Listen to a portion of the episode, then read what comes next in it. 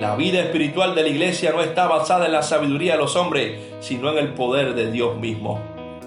La iglesia que está firme sobre la roca conserva su humildad. Humildad a la obra de servir a Dios. Cuando no hay humildad, la carnalidad prevalece y aparecen las contiendas, los celos y las disensiones. Pero cuando hay humildad, los hombres saben cuál es su rol.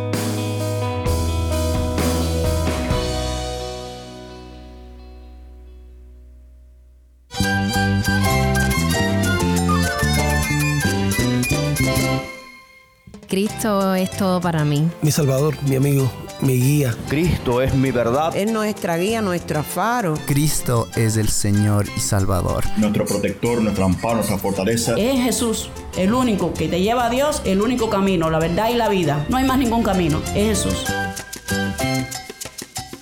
Estás escuchando a El Faro de Redención. Cristo desde toda la Biblia para toda Cuba y para todo el mundo.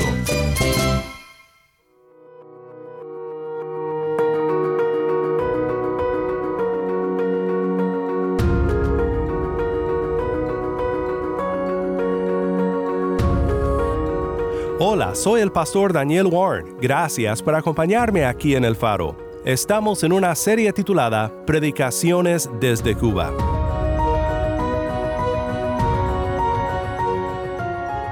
Hoy compartimos una predicación por el pastor Ricardo Rodríguez, pero antes de ir con nuestro hermano en Cuba, comencemos con una alabanza desde Cuba.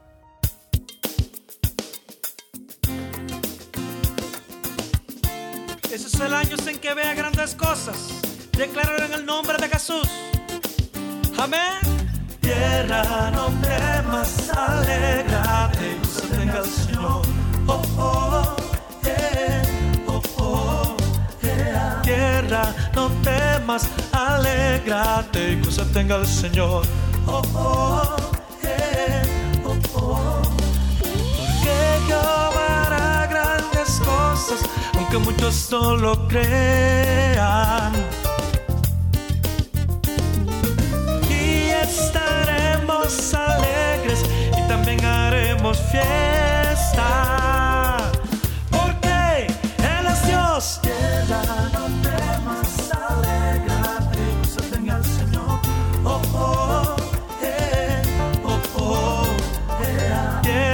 No temas, se tenga Señor. Oh, oh, eh, oh, oh. Porque Jehová hará grandes cosas, aunque muchos no lo crean. Y estaremos alegres y también haremos fiesta.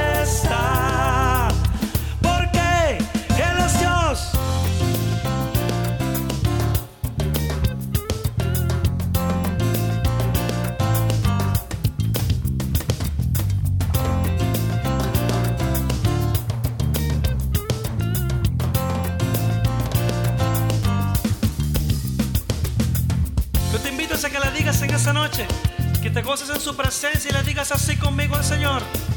¿Estás preparado?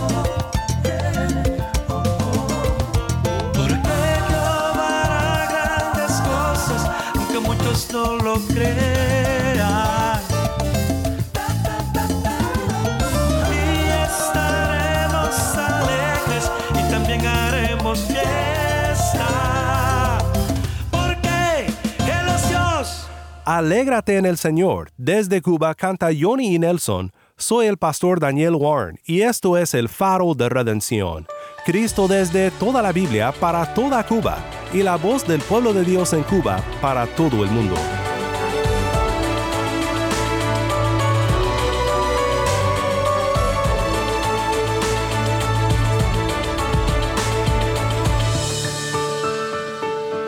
Vamos ahora con nuestro hermano pastor Ricardo Rodríguez. Dios bendiga, amada iglesia. Hoy quiero compartir la palabra del Señor. La Biblia en la primera carta de los Corintios, en capítulo 3, versículos 10 al 11, nos deja claro una gran enseñanza. Por la gracia que Dios me dio, yo eché los cimientos como un experto en construcción. Ahora otros edifican encima. Pero cualquiera que edifique sobre este fundamento tiene que tener mucho cuidado, pues nadie puede poner un fundamento distinto del que ya tenemos, que es Jesucristo. Hace unos años he escuchado una anécdota de unos turistas que visitaron las torres en Nueva York.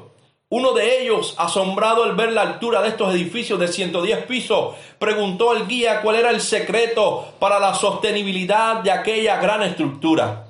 A lo que el guía respondió, estos edificios se sostienen porque tienen cimientos muy profundos. Se dice que de la excavación hecha para colocar los cimientos se extrajeron 917 mil metros cúbicos de tierra que sirvieron para aumentar la franja costera del río Hudson y hacer un parque para la ciudad.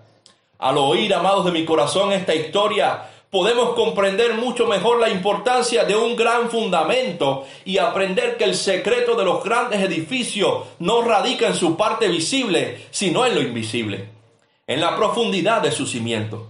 Así sucede con el gran edificio espiritual que es la iglesia. Esta permanece, resiste a las adversidades y sobrevive gracias al secreto de sus cimientos. Pablo escribe esta carta a los Corintios para corregir deficiencias en la iglesia. Especialmente había mucha división. Habían perdido el enfoque, la visión. Se había introducido en la iglesia un espíritu de partidos en torno a la personalidad de aquellos tiempos. Estos habían perdido el centro de su doctrina, que era Cristo. Era tan grave la división que se percibían partidos dentro de la iglesia. Habían seguidores de Apolo, habían seguidores de Pablo, Pablo, y quizás los peores eran aquellos que decían ser de Cristo. Sin lugar a duda, habían grietas en el edificio espiritual que ellos estaban construyendo. Por lo tanto, el apóstol comienza a exhortar y a exaltar a aquella iglesia el nombre de Cristo como el principal modelo a seguir por ella y sobre quién está establecida la misma. Lo hace de tal manera que desde el capítulo 1 hasta el 3 versículo 11, Pablo menciona 22 veces a Cristo como el Señor y Salvador de la iglesia.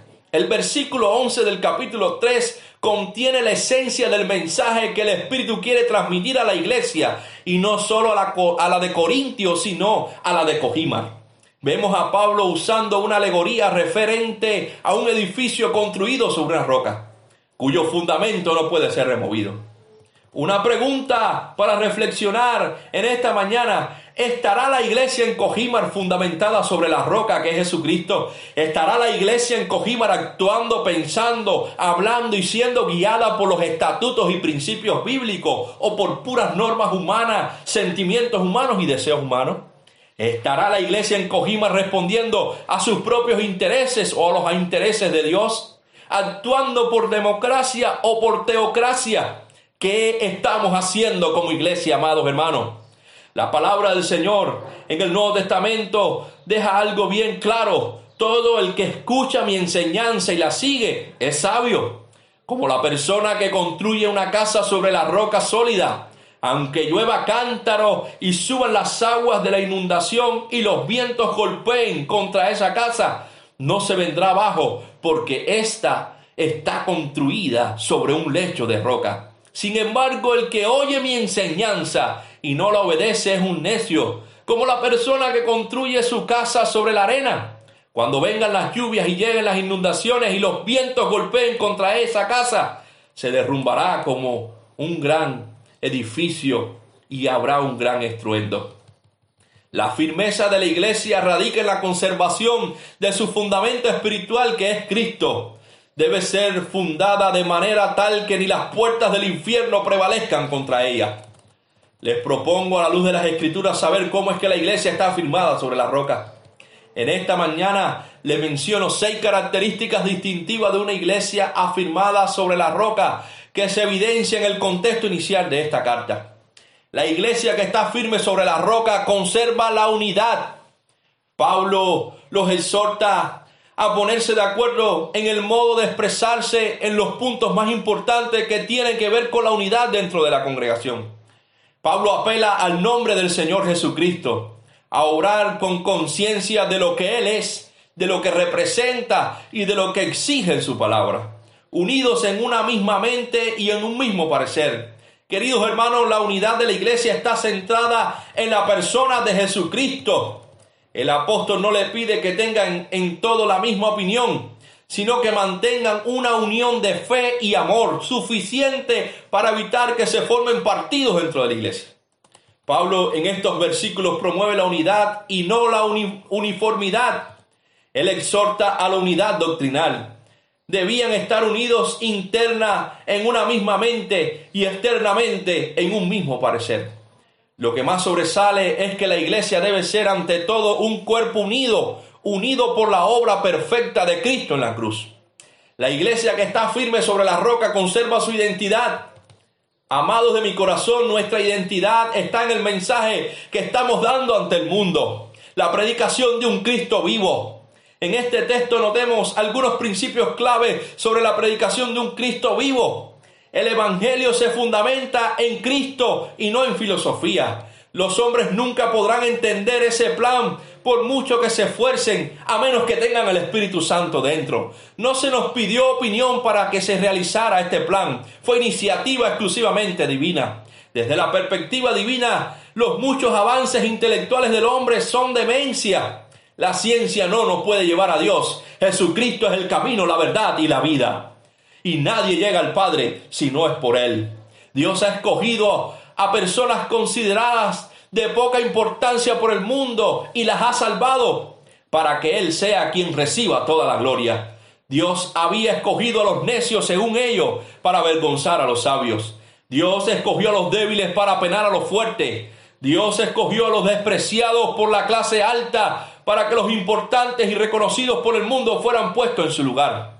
El principal propósito de esta selección divina es que nadie se pueda jactar ante el Señor porque Él es el único que debe ser glorificado por su maravilloso plan y merece toda la alabanza. Como dicen las Escrituras, el que se gloríe, gloríese en el Señor. El mensaje de Cristo no es una ideología más. El mensaje de Cristo no se basa en palabras solamente, sino en el poder de Dios, aleluya, y en las buenas nuevas de salvación. El testimonio se basa en la sabiduría del Altísimo, incomprensible a la mente humana. Aceptar el Evangelio no equivale a suicidarse, sino a alcanzar la vida eterna. Sin embargo, nuestra mente, por medio de ese Evangelio y ese testimonio que fue puesto en nuestro corazón y la obra del Espíritu Santo, nuestra mente es transformada. La iglesia que está firme sobre la roca conserva su espiritualidad. El desarrollo de la espiritualidad es un aspecto prioritario e insustituible, queridos hermanos, en la iglesia. La vida espiritual de la iglesia no radica en excelencia de palabra, sino en la demostración del poder del Espíritu Santo. Pablo no se proponía cautivar los oídos mediante expresiones elocuentes, ni entretener la fantasía con altos vuelos oratorios. La sabiduría divina no necesita tales ornamentos humanos, sino el poder transformador del Espíritu Santo. Cuando ninguna otra cosa se predica, sino al Cristo vivo que, que fue crucificado y resucitó el tercer día. Y no se emplean los medios humanos de elocuencia y sabiduría humana. El éxito de la predicación solo puede atribuirse al poder de Dios. La vida espiritual de la iglesia no está basada en la sabiduría de los hombres, sino en el poder de Dios mismo. La iglesia que está firme sobre la roca conserva su humildad. Humildad a la obra de servir a Dios. Cuando no hay humildad, la carnalidad prevalece y aparecen las contiendas, los celos y las disensiones. Pero cuando hay humildad, los hombres saben cuál es su rol. Aquí Pablo define a los ministros como servidores, plantadores y regadores de la buena semilla. Si estos obreros, estos servidores, estos plantadores, estos regadores están para servir. Su servicio es a Dios y a los demás. Son un medio para que Dios llegue a otros. Dios usa a sus servidores y le concede de manera distinta a cada uno la manera de servir. También los llama colaboradores y la iglesia se le llama labranza de Dios. edificio de Dios. Cuando hay humildad se le da la gloria al Señor, quien es el que da el crecimiento. Cuando hay humildad, Dios se encarga, de la recompensa. Dios recompensará a cada uno conforme a su labor, no según el lugar que hayan ocupado, sino como concedió el Señor. La recompensa tampoco será medida con pautas humanas. Pablo se refiere a la forma en que hemos cumplido, al espíritu que hemos puesto en ello y a la adecuación a la voluntad divina. La iglesia que está firme sobre la roca conserva su autoridad. La autoridad de la iglesia está en su cimiento y el dueño de ella les ha dado la autoridad a sus miembros de resistir todo intento de socavar el fundamento sobre el cual está establecida. Por su gracia Dios nos permite traer a los pueblos el fundamento de la fe. Dios nos permite sobreedificar, pero existe una responsabilidad personal. Cada cual debe mirar cómo sobreedifica. Dios no autoriza, autoriza, perdón, a poner otro fundamento, sino el que está puesto, Jesucristo, el mismo ayer, hoy y siempre. Cuando hoy en día se arrojan el derecho de hacerle modificaciones al fundamento, la iglesia debe tener esta misiva apostólica no podemos permitir la disolución de nuestras doctrinas. Tenemos que mantener clara, queridos hermanos, no comprometa sus principios. La palabra de Dios es la misma ayer, hoy y siempre. No hay variación en ella. Dios declara en su palabra que el fundamento está puesto y se llama Jesucristo. La iglesia que está firme sobre la roca conserva su responsabilidad la responsabilidad de hacer buenas obras para rendir cuenta en la eternidad. Somos responsables de construir bien. Edificaciones y proyectos de oro, habla la Biblia. Edificaciones de plata, de piedras preciosas, de madera, heno, hojarasca. Esto representa lo eterno y lo temporal. Siguiendo la idea de Pablo, para todos queda claro que debemos construir una iglesia resistente, sólida en las doctrinas, brillantes como el oro en su santidad, afinada como la plata por el sufrimiento en el servicio y adornada con las piedras más preciosas de la verdad. Amigo que me escucha, Pertenecer a la iglesia es ser parte de la más fuerte estructura espiritual que haya debajo del cielo y del sol. Cristo dijo que ni las puertas del infierno prevalecerán contra ella. Y así se ha demostrado en la historia. Con aceptar a Cristo usted no pierde, sino gana. Con aceptar a Cristo usted no se debilita, sino se fortalece. Con aceptar a Cristo usted no retrocederá, sino avanzará. Con aceptar a Cristo usted no vivirá condenado, sino que será perdonado. Abra tu corazón hoy a Dios y usted no andará más en las arenas movedizas de la inseguridad y el pecado, sino caminará sobre la roca que es Jesucristo. Iglesia que me escucha, sigamos mostrando al mundo la firmeza de, nuestro de nuestros cimientos por medio de nuestra unidad en Cristo. Sigamos mostrando al mundo la firmeza de nuestros cimientos por medio de nuestra identidad con el mensaje de salvación, la espiritualidad, la humildad en el servicio, la autoridad para conservar la sana doctrina y por medio de nuestra responsable labor para la eternidad. Amados de mi corazón, el pasado 27 de enero del 2019 a las 8 y 40 de la noche, un tornado de 700 metros de ancho y de 16 minutos de duración atravesó La Habana de oeste a este, en una distancia de 11 kilómetros. Nadie pudo predecir el mal que venía, pues el hombre con toda su ciencia aún tiene límites delante de Dios. De modo que todo lo que no estaba sumamente establecido fue arrancado por la fuerza de los vientos en solo 16 minutos. Las pérdidas fueron incontables y ha costado mucho tiempo en reponerse. Pero lo más triste es que nadie sabe cuándo y dónde será el próximo desastre natural. Otro suceso estremecedor ha sido la aparición desde marzo del pasado año en nuestro país y el mundo entero la pandemia de COVID-19 trayendo consigo cambios en todas las esferas, Se detuvieron las escuelas, centros comerciales se cerraron, la economía fue afectada, muchos fueron infectados y otros murieron, los hospitales casi colapsados. ¿Quién lo iba a decir? Un virus iba a paralizar el mundo entero. Países que estaban en guerra han pedido una tregua hasta que pase la pandemia. Los científicos tratando en el menor tiempo posible de detener la propagación de esta enfermedad.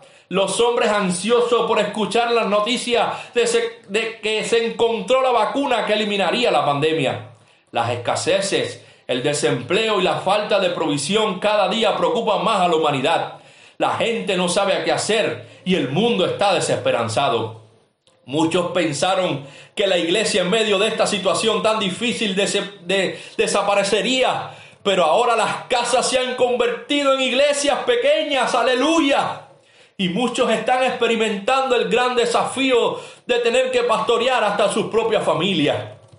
Esta iglesia de la que hoy estoy hablando tiene dos mil años de existencia.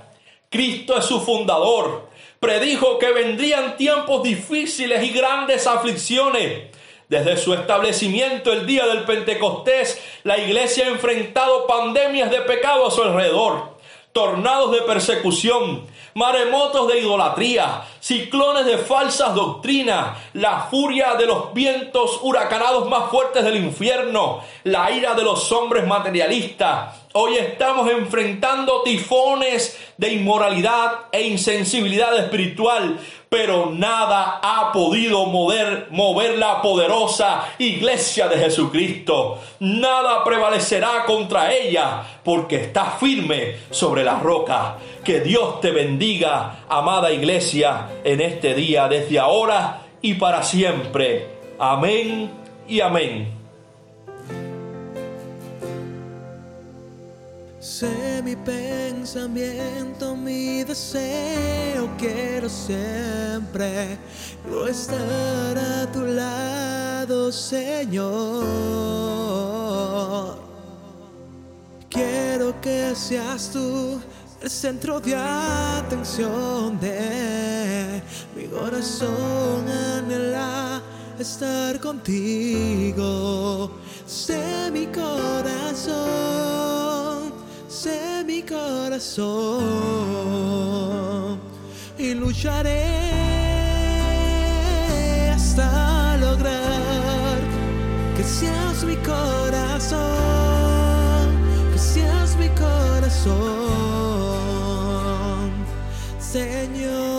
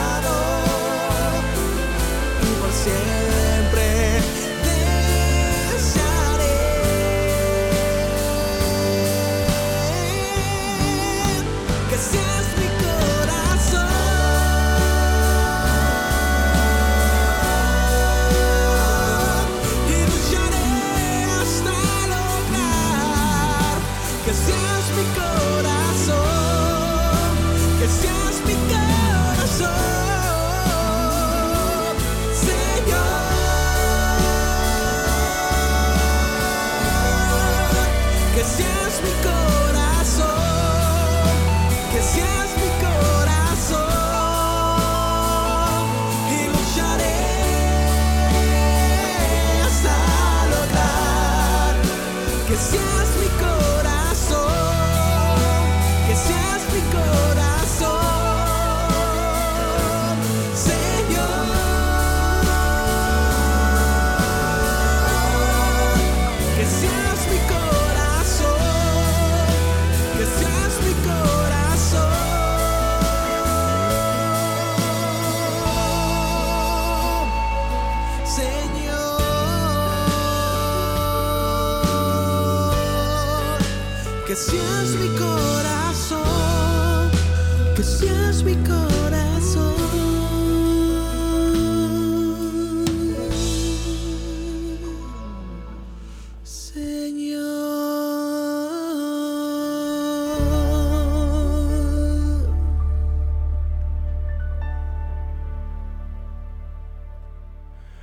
Sé mi corazón, canta Leobanis Furones. Soy el pastor Daniel Warren y esto es el faro de redención. Le damos gracias al pastor Ricardo Rodríguez por compartir con nosotros esta predicación desde Cuba.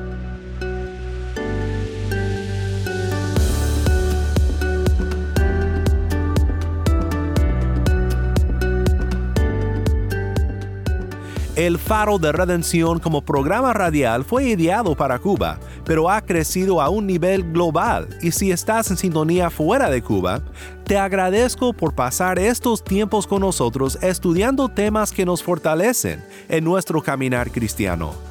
¿Tienes una historia que contarnos sobre cómo el faro de redención está impactando tu vida? Mándanos un correo electrónico a ministerio arroba elfaroderedención.org.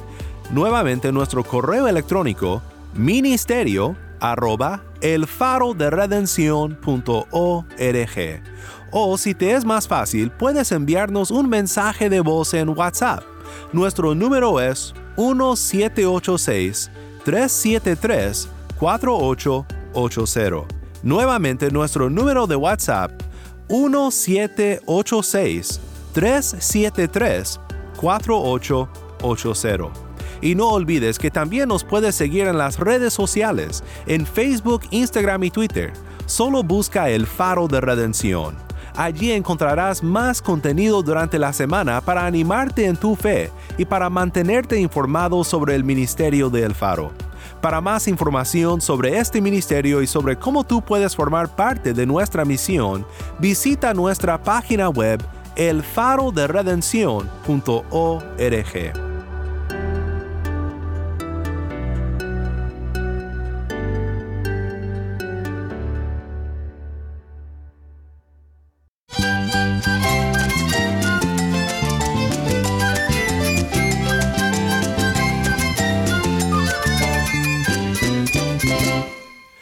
El pastor Daniel Warren. Te invito a que me acompañes mañana en esta serie Predicaciones desde Cuba. La luz de Cristo desde toda la Biblia, para toda Cuba y para todo el mundo, aquí en el faro de redención.